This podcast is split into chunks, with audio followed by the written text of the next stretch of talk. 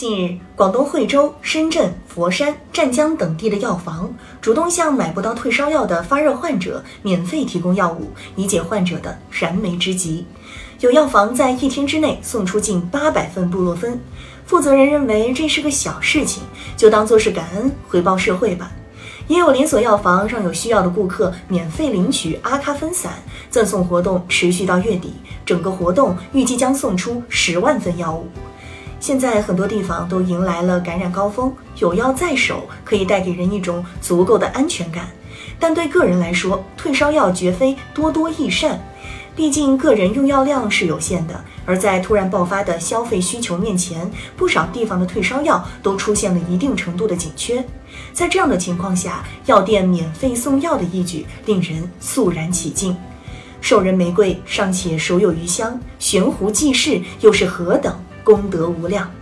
最近一段时间，随处可见社会各界共享退烧药的暖新闻，那种人人为我，我为人人的朴素共情，令人感觉温暖而笃定。每个人都是公共生活的一份子，面对突发事件，来自身边人的关心和帮助，总能格外给人信心和力量。值得一提的是，在全民共享退烧药的过程中，药物大多被精确导粒。这既是一种药尽其用的科学态度，也不失为一种精准防控策略的直观体现。就现实来看，感染者的发烧时间大多在一至三天，这也是一般的服药期限。如果超出了这个时间，症状还没有缓解，那就不是需要吃药，而是需要赶紧去医院了。因此，对于个人来说，备上三五粒退烧药已经足够了。但多数退烧药都是以板或瓶为单位。换句话说，随着一些感染者陆续恢复健康，那些还没有吃完的退烧药将会被束之高阁。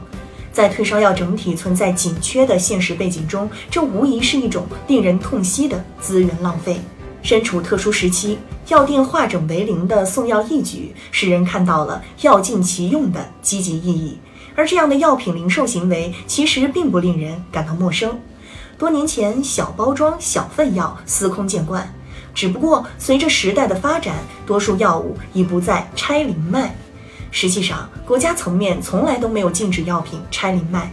国家药监局颁布的《药品经营质量管理规范》明确指出，药品零售操作包括药品拆零销售，并要求药品零售经营场所具备所需的调配工具和包装用品。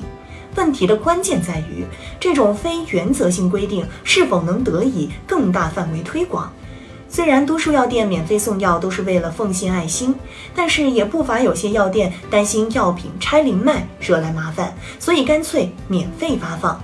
在向那些悬壶济世的药店致以敬意的同时，有必要打消药品拆零卖的种种顾虑，让尽可能多的药店面向尽可能多的人敞开方便之门，以多地迎来感染高峰为契机，尽快明确药品拆零卖的原则和方式。恰逢其时。